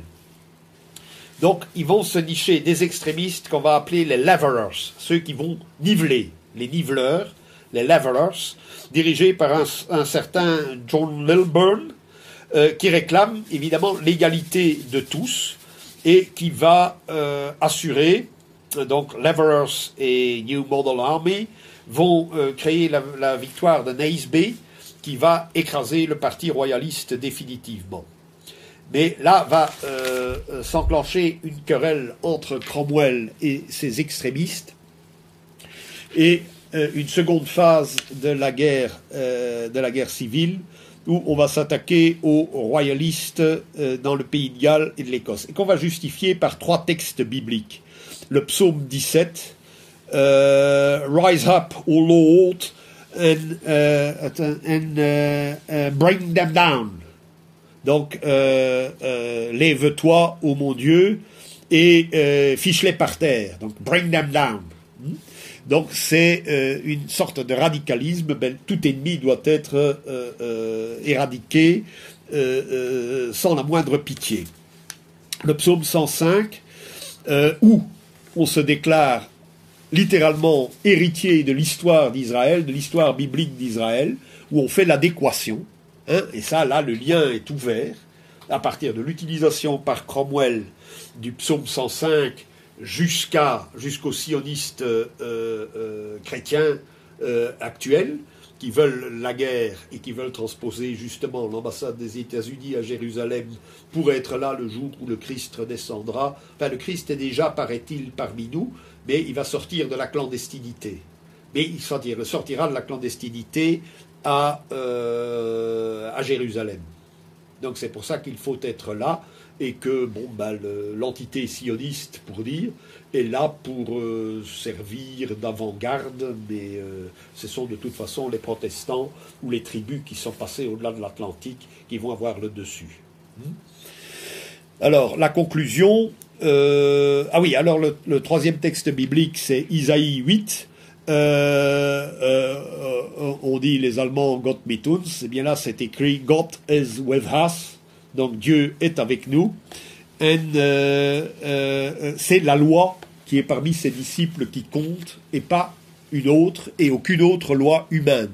Donc il y a d'emblée le non-respect des institutions des autres pays, des autres nations, et même les institutions intérieures du Royaume-Uni ou de la Nouvelle-Angleterre qui pourraient ne pas être inspirées par ces textes bibliques. Alors il y a la défense des Midianites et la défense de Gidéon. Ça c'est intéressant, j'en avais entendu parler à l'école primaire, mais les Midianites c'est une tribu sémitique qui habitait à l'époque euh, de la Bible, à l'époque biblique, dans la région d'Akaba. Gidéon était un chef de guerre hébraïque qui avait détruit toutes les statues de Baal. Donc c'était déjà un iconoclaste avant la lettre, un iconoclaste euh, euh, de la haute antiquité, et qui avait recruté une armée. Mais euh, beaucoup de volontaires s'étaient présentés, il n'avait besoin que de 300 hommes. Alors il a sélectionné ses troupes d'abord ceux qui pouvaient marcher avec une charge sur le dos sur une certaine distance, ceux qui ne le pouvaient pas étaient éliminés. Et les suivants, c'est les faire marcher encore, encore et toujours sur une même distance, sans leur donner à boire, puis arriver à une source. Ceux qui puisaient l'eau dans leurs mains de manière disciplinée et la buvaient en portant l'eau à leurs doigts étaient disciplinés. Ceux qui se jetaient dans la fontaine en hurlant étaient éliminés. Donc il lui reste ces 300 hommes et il réussit son, opération commando. Ça, c'est un petit peu le programme de la New Model Army. Donc, à partir de ce moment-là, tout prend une tournure providentialiste et ça va marquer toute la euh, toute la pensée anglo-saxonne jusqu'à euh, nos jours, surtout aux États-Unis maintenant qui prennent le relais de l'Angleterre. Donc Dieu gère directement les affaires du monde par le biais des élus. Donc eux sont les élus. Et euh, quand vous voyez American Theocracy ici, vous constatez que ce n'est pas un vain mot. Alors ce qu'il explique, c'est que les religions ont décliné à certaines époques des États-Unis, mais elles sont immédiatement suivies d'un revival protestant qui prend à la lettre, euh, qui prend la Bible à la lettre. Régulièrement, on voit des périodes 1740, 1750, 1800, 1810, 1830, 1840. Il y a chaque fois des revivals. Et puis depuis Reagan, on s'aperçoit, bon, dans les années 50 et 60, ça s'était estompé. Et puis avec Reagan, on revoit avec Bush, on revoit, et on prend ça à la lettre. Donc ce sont des centaines de milliers, des millions d'Américains qui prennent ce texte biblique à la lettre, alors que ça ferait rire n'importe quel Européen. Mais évidemment, nous sommes des pervers. Alors bon, donc je vous passe, on va passer brièvement sur, Cromwell, parce que euh, effectivement, Manu a marqué dans le titre de la conférence, enfin inscrit dans le titre de la conférence de Cromwell à Daesh, parce que c'est la destruction systématique de l'Irlande. Donc l'Irlande reste catholique, elle sera envahie, elle est envahie par les troupes de Cromwell, et que se passe-t-il? Ben, euh, Chaque ville qui est assiégée, euh, toute la garnison est systématiquement massacrée, tous les hommes en civil qui détiennent d'une manière ou d'une autre une arme sont massacrés, et tous les prêtres d'une religion qui n'est pas euh, celle de, Cromwell sont également massacrés et puis poursuivis. Alors que va-t-il se passer? Eh bien, c'est-à-dire que euh, plus aucun catholique ne pourra posséder une terre et euh, les terres seront confisquées et distribuées à des, justement des officiers de la New Model Army, donc les Roundheads, les têtes rondes, euh, surnommées ainsi à cause de la forme de leur casque. Donc euh, euh, ça va créer aussi un phénomène dont enfin en France, oui, on en est partiellement conscient, mais on en est surtout, on en est de moins en moins conscient en Belgique, en Autriche, et en Espagne un petit peu moins. Donc il va y avoir à partir de ce moment-là une immense émigration euh, d'Irlandais vers le continent. Donc il faut savoir que quand la Belgique passe de, des Habsbourg d'Espagne aux Habsbourg d'Autriche, le cadre est irlandais. Nenny, donc c'est-à-dire Mac Nenny, devient monsieur de Nenny et gouverneur des Pays-Bas autrichiens. Euh, enfin, pas gouverneur, mais euh, premier secrétaire du gouverneur officiel. Euh, en France, vous avez des régiments irlandais à partir de Louis XIV, Louis XV, à la bataille de Fontenoy avec Louis XV, ben, ce sont des Irlandais contre des Anglais en première ligne. Donc les régiments de l'armée française sont partiellement composés d'Irlandais. Euh, L'Espagne connaît euh, un cadre irlandais qui va se repérer jusqu'à Franco, puisque au moins deux généraux de l'armée nationaliste euh, seront Kindelen et un autre dont j'oublie le nom, euh, qui sont euh, clairement d'origine irlandaise. C'est le cas en Autriche où le général qui rétablit l'ordre en 1789, c'est Dalton, c'est un, Irlandais, et le plus grand collège de Vienne encore aujourd'hui porte, le nom de Schottengymnasium, c'est-à-dire le gymnase des Écossais, c'est-à-dire le, gymnase des Celtes et que tout le Parti socialiste euh, irlandais renaît euh, sous une optique celtique. Et ça, c'est assez intéressant euh, de voir que ce parti socialiste autrichien se réclame de racines celtiques et crée pour la première fois un mouvement qui est appelé ainsi métapolitique. Donc ça c'est un autre chapitre. Ben, vous voyez, vous voyez le chapitre sur le Schottengymnasium sur, sur, sur, cette, euh, sur ces origines très conservatrices du Parti socialisme et de la social-démocratie autrichienne dans mon ouvrage sur la révolution conservatrice. Bien, donc il reste aux catholiques en Irlande exactement 8% du territoire, où il y a 8% du territoire sur lequel les catholiques peuvent encore posséder des terres. Évidemment, ce sont des cailloux, c'est le Connaught, tout à fait à l'ouest de l'Irlande. Donc 50 euh, 000 Irlandais vont être euh, déportés euh, dans les Bermudes et aux Barbades, mais on va les vendre comme esclaves. Alors là, il y a un livre qui a été proposé à la lecture par toute une série de sites américains en montrant que l'histoire des États-Unis est certes l'arrivée de tous ces protestants fondamentalistes, mais d'une vaste opération d'esclavage.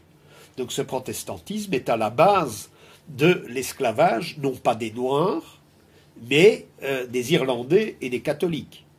Donc on va, dans, dans une première partie du XVIIe siècle, on va quasiment vendre des Irlandais sur les marchés aux esclaves euh, dans les 13 colonies du nord de l'Amérique, enfin ils ne sont pas encore 13, mais ça finira par être les 13 colonies, et jusqu'au XVIIe siècle, vous verrez, j'avais mis ça sur le site, j'ai retrouvé des affiches où on vend comme esclave un professeur de grec et de latin. Donc, c'est-à-dire un prêtre irlandais qui a été envoyé et euh, vendu comme esclave à Philadelphie pour une famille bourgeoise puritaine. On vend un professeur de mathématiques on vend alors des artisans de toutes espèces qui sont vendus comme esclaves. S'ils ne sont pas esclaves, donc on rafle à partir de Cromwell, on rafle tous les enfants perdus dans les rues de Londres pour les envoyer aux États-Unis, enfin dans ce qui va devenir les États-Unis. On va à la Jamaïque se dire, ben, euh, les marchands d'esclaves vont dire, Bon, les Noirs sont un peu paresseux, disait-il, et les Irlandais boivent trop, et ils ne résistent pas à la chaleur, donc on va créer une race mixte. Et dans un ouvrage euh, euh, euh, récent aux États-Unis, qui s'appelle The Lost Tribes, donc les tribus perdues de la race blanche, parce que c'est ça, ils vont faire une étude systématique sur ces tentatives de métissage par les Hollandais à Ceylan, en Afrique du Sud, mais aussi à la Jamaïque où il y a les négros irlandais. Donc, euh, donc on va voir qu'on va littéralement utiliser le matériel humain catholique et irlandais pour faire toutes sortes d'expériences. S'ils n'étaient pas esclaves, ils étaient indentured servants. Qu'est-ce qu'un indentured servant?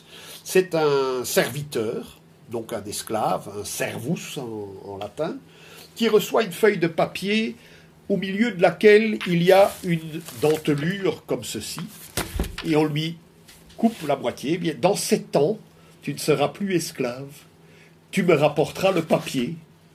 sept ans après, dans les conditions, ou quatorze ans après, c'était par euh, tranche de sept ans, quatorze ans après, mais avant la, systématisation, enfin la, mise en œuvre du territoire américain, la durée de vie d'un blanc en Amérique du Nord était de 5 ans maximum.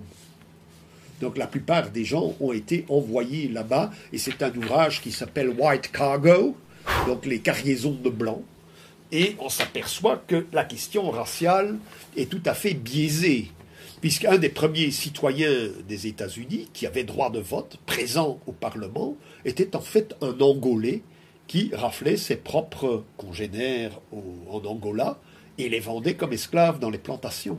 Lui avait le droit de vote et il achetait à l'occasion des cargaisons d'Irlandais. Donc il est tout à fait faux de dire que euh, seuls les Noirs étaient esclaves. Ce n'est pas vrai, la grande majorité des esclaves étaient des Blancs.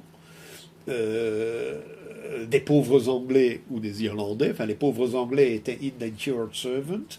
Les Irlandais étaient directement esclaves jusqu'à l'indépendance des États-Unis et que les Noirs possédaient des esclaves noirs et blancs également. Donc euh, euh, là, la question, vouloir en faire une dichotomie, une dichotomie, est quelque chose de tout à fait faux. Donc ça, c'est ce que je voulais dire sur l'histoire des États-Unis et sur aussi la perversité de ce système, qui est un système esclavagiste. Je reviens brièvement à Mary la catholique, donc la reine d'Espagne et d'Angleterre, qui décède en 1558, l'épouse de Philippe II, euh, euh, à partir au moment où elle régnait, la plupart des extrémistes protestants avaient fui en Hollande. Ils vont donc revenir euh, de Hollande et bloquer la Renaissance élisabéthaine et donner du fil à retordre à Charles Ier qui finira exécuté par Cromwell en 1649. Or, là, euh, euh, ils tiennent encore, avant de revenir en Angleterre, le synode de Dordrecht aux Pays-Bas, que les Anglais appellent le synode de Dort, parce qu'ils ne peuvent pas prononcer Dordrecht, en 1618-1619. Et là, on voit encore quelque chose de très actuel, vous replongerez dans l'actualité. Le synode de Dordrecht, tenu par les protestants fondamentalistes, veulent juger les disciples hollandais d'un certain Jacob Arminius qui avait émis les remontrances de 1610. Il faut savoir qu'à cette époque, après le siège d'Ostende en 1604, après la bataille de Nieuport, qui s'est déroulée d'ailleurs entre des troupes espagnoles composées d'Anglais et d'Irlandais catholiques, et des troupes hollandaises composées d'Écossais et de, protestants anglais, D'ailleurs, c'est une bataille très curieuse où les, commandants sont peut-être espagnols d'un côté, hollandais de l'autre, mais où toutes les troupes sont britanniques. Cette bataille est un peu importante et, est un résumé de, l'histoire des, peuples anglo-saxons. Donc ce clergé protestant qui va revenir va s'opposer à Dordrecht aux disciples de ce Jacob Arminius, qui voulait la modération, qui voulait la paix avec l'Espagne et la fin de la guerre des 80 ans. Donc toute politique à partir du synode de Dordrecht, toute véritable politique est une politique maximaliste, une politique qui veut une guerre à outrance, que l'on va continuer même après la, trêve de, la trêve de 12 ans qui avait été décrétée après la prise d'Ostende ou la reprise d'Ostende par les troupes espagnoles. Donc ici, nous avons la même chose. Nous avons la même chose à notre époque. Donc il n'y a pas de trêve possible avec un Saddam Hussein. Donc en plusieurs étapes, on va continuer à éliminer. Il y a pas, il y a eu une trêve avec Kadhafi, mais il fallait quand même l'éliminer. On va tout de même faire la guerre et on va utiliser tous les instruments de la propagande ici en France avec Bernard-Henri Lévy. On va utiliser tous les instruments de la propagande pour mener jusqu'au bout une guerre qu'on a décidé de mener contre des gens qui ne partageaient pas la même vision des institutions, la même vision philosophique, la même vision théologique que celle des protestants. Donc, que, va-t-il se passer en Hollande? C'est aussi une étape importante de l'histoire euh, des Pays-Bas. Johann von Hollenbarnevelt qui était le, qui s'inspirait de Jacob Arminius et qui voulait une paix définitive avec l'Espagne après la trêve de deux ans, va finir décapité le 13 mai 1619. Donc on voit que euh, euh, là, c'est une politique de non-compromis, c'est une politique finalement impolitique, parce que ben, face à la diplomatie, c'est aussi le, rejet en 2003 de toute solution diplomatique à la question irakienne. Donc quand Chirac, euh, Poutine et Schröder en Allemagne décident de la création tout à fait informelle et tout à fait tout à fait informelle d'ailleurs d'un axe Paris-Berlin-Moscou, c'est un recours à la diplomatie. Que disent les néoconservateurs américains qui appartiennent à cette veine euh, que nous dénonçons aujourd'hui? Pas question la diplomatie, c'est pour les vieilles femmes. L'Europe, c'est une vieille femme. Ce sont les fils de Vénus. Nous, on est les fils de Mars. On est la New Model Army. Et on va critiquer la vieille Europe qui, elle, cherche une solution de compromis et de bon sens. Bon, nous sommes maintenant 13, 14 ans après le déclenchement de cette guerre. Il n'y a pas de solution chez eux non plus. Il aurait peut-être mieux valu y songer en 2003 évidemment. Donc cette politique d'intransigeance face à l'Irak, elle trouve sa source dans ce synode de Dordrecht, hein, qui, va coûter la vie à un homme politique qui avait, avant d'être décapité, la tête bien sur les épaules et qui estimait une guerre de 80 ans euh, avec l'Espagne ne nous mène, nous absolument nulle part. Alors que, euh, effectivement, dès que les Pays-Bas ont cessé de mettre toutes leurs ressources dans cette guerre euh, contre les Pays-Bas du Sud, eh bien, ça a été pour eux un siècle d'or, d'ailleurs. Alors, euh, on accuse évidemment Van Oldenbarnevelt, et ça c'est typique aussi. Voilà ce qui est mis dans l'acte d'accusation qui va le conduire à sa condamnation à mort. C'est la perturbation générale de l'état de la nation, tant dans l'Église que dans l'État. Alors que ce n'est pas lui qui perturbe, il veut au contraire la paix. Mais tout qui veut la paix sera accusé d'être bellicisme. Il y du vocabulaire. Eh bien, on la voit déjà là-bas. Alors, euh, les évêques anglicans à l'époque de Charles Ier vont évidemment refuser le maximalisme euh, euh, préconisé par le synode de Dordrecht. Alors, c'est là qu'on va voir apparaître toutes les sectes qui existent aujourd'hui. Donc, je pourrais faire une histoire de ces sectes, mais évidemment, ça nous mènerait très loin, comme le fait d'ailleurs Kevin Phillips. Il veut faire une histoire de ces sectes. Donc elles apparaissent, elles disparaissent, elles sont. Mais elles représentent toujours et systématiquement, dit-il, le même schéma.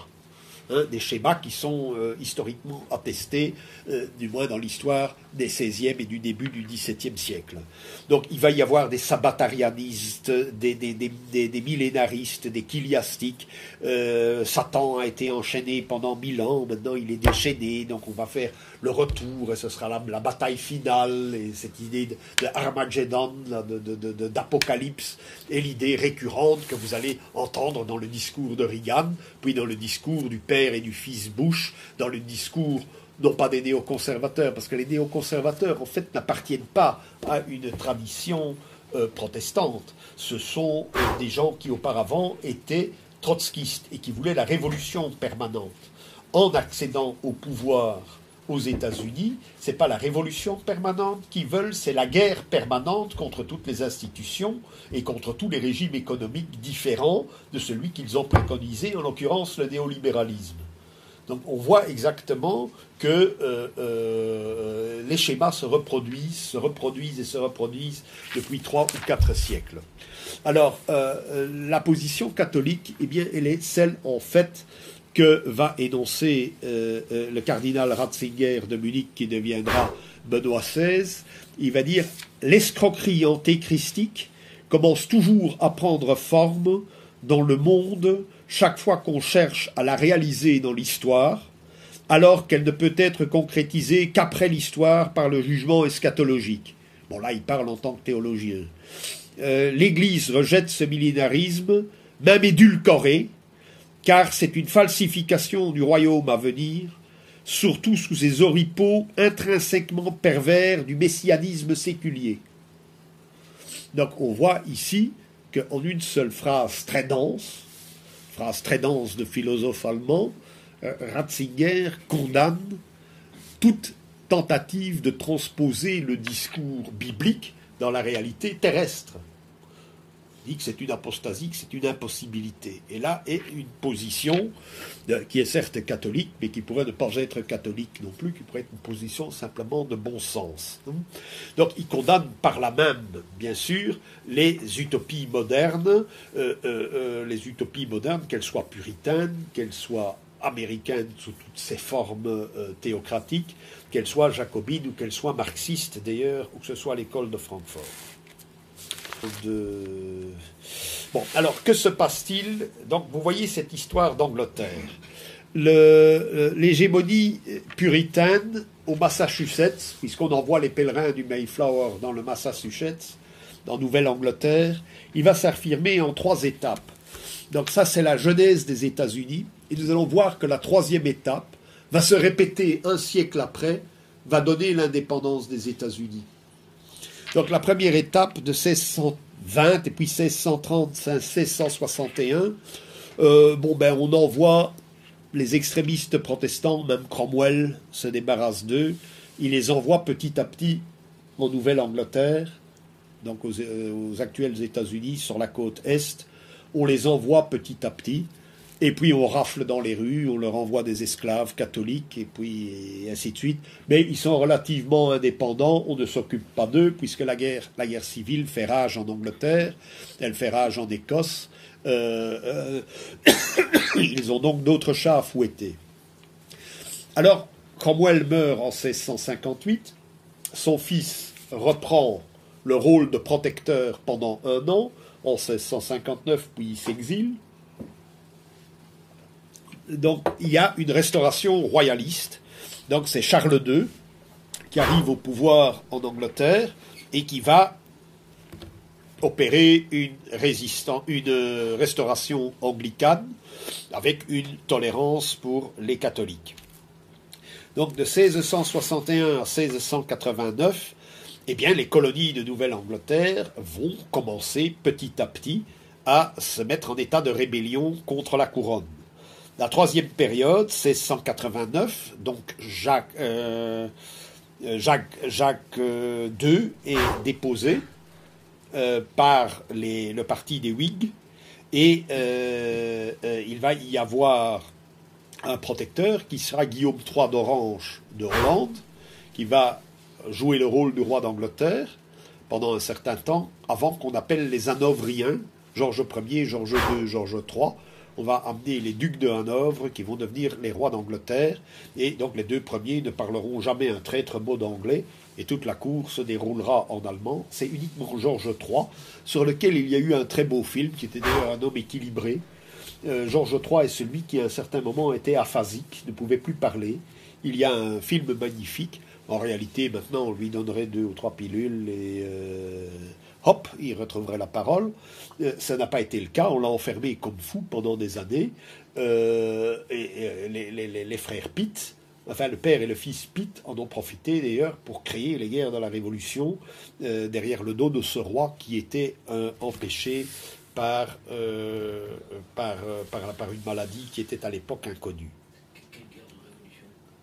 Mais je fais appel, mais ça, c'est. Il faudrait peut-être inviter soit les auteurs. Il y a euh, deux auteurs français, dont l'un s'appelle Olivier Blanc, qui a publié un livre que tu trouveras en livre de poche pluriel, Les Hommes de Londres, qui montre combien euh, d'hommes de Londres dans Paris ont payé, à boire à des émeutiers pour créer euh, la Révolution française quasiment de toutes pièces.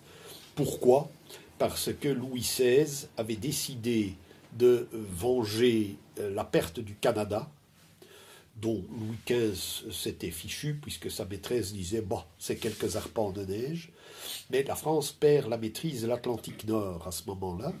Donc Louis XVI comprend pour un roi falot qui s'amusait à fabriquer des petites serrures ou à réparer des horloges, n'était pas si falot que ça, puisqu'il a une politique navale qui est d'une grande pertinence qui est elle euh, Il y a un énorme livre de. Attends, c'est Jean ou Jacques, je ne sais plus.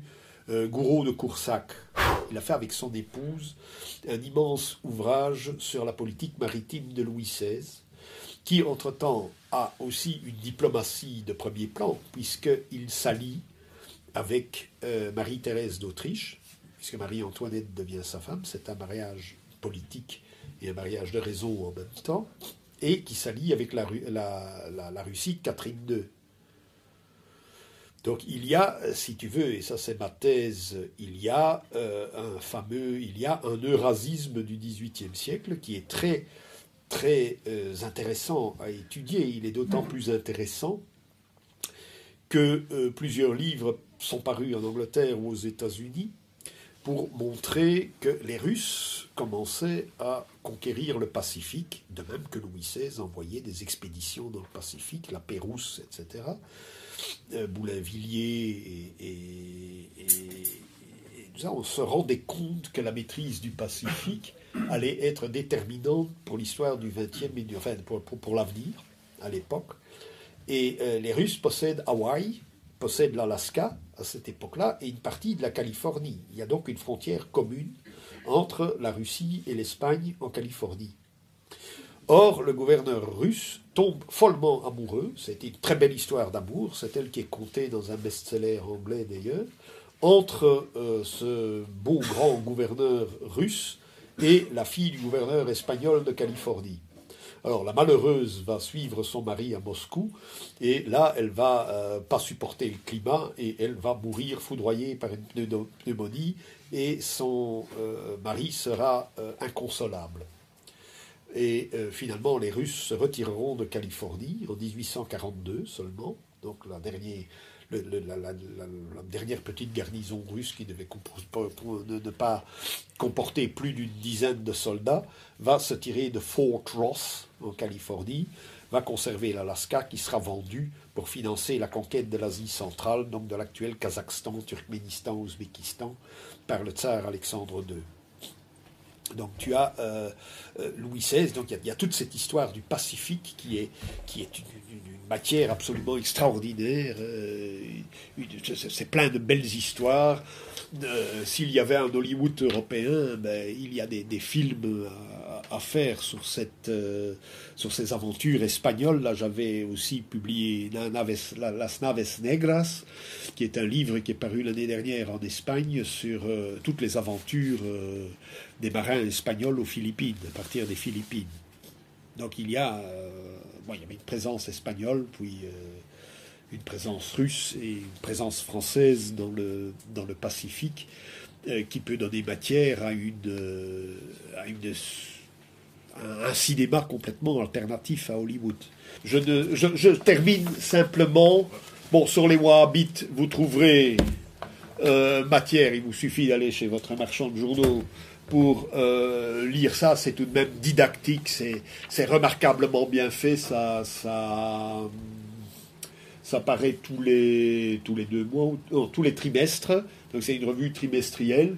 Euh, ce numéro-ci, ben, on parle du salafisme, les articles euh, sont des définitions, sont autant de définitions euh, c'est très bien écrit. Donc pour tout ce qui est du wahhabisme, il y a tout un chapitre sur le wahhabisme et je qui, est tiré d'ailleurs de cet ouvrage-ci, un ouvrage anglais, Force and Fanaticism, euh, où on compte les mésaventures de euh, Al-Wahhab, donc le fondateur de ce fondamentalisme musulman, qui aurait rencontré des espions anglais à Bassora, et l'espion anglais mais on ne sait pas si ce texte est un faux créé par les Ottomans après.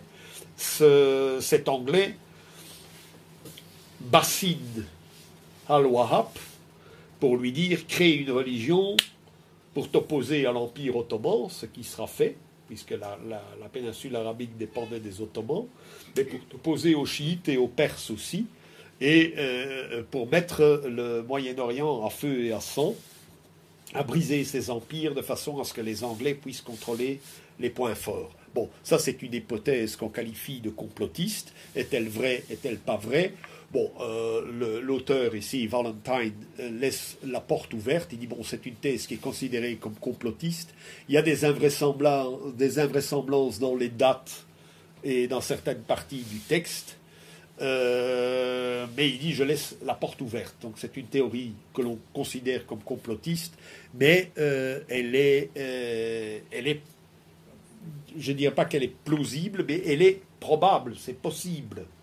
Et alors là, il développe une histoire du wahhabisme que vous allez découvrir d'ailleurs dans la la revue Moyen-Orient. Alors il y a ceci que j'ai trouvé tout à fait par hasard chez un bouquiniste qui est American Theology. Kevin Phillips, qui est l'auteur de cet ouvrage, annonce un petit peu le raz-de-marée qui s'est passé euh, récemment aux États-Unis avec l'élection de Trump. C'est-à-dire, il dit voilà, je suis euh, un républicain. J'ai travaillé depuis mon plus jeune âge dans toutes les structures du Parti républicain.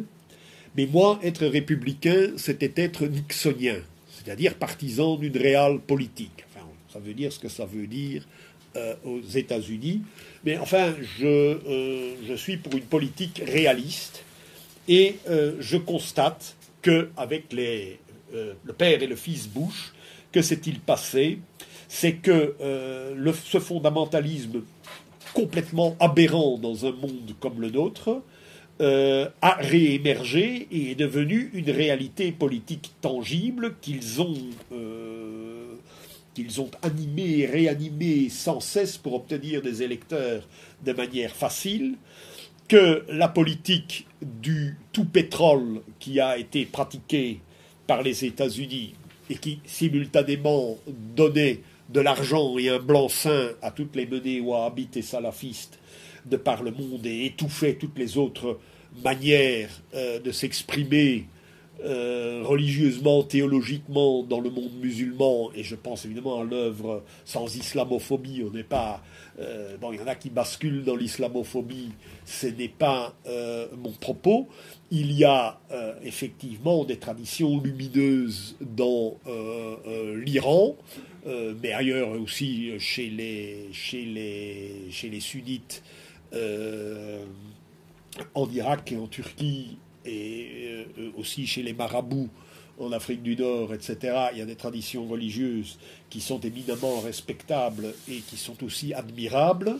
Euh, eh bien, tout ça a été occulté par le salafisme et le wahhabisme. C'est une thèse que je ne vous apprends pas. Je crois que c'est celle de Youssef Indy également, qui a euh, souvent pris la parole euh, à votre tribune.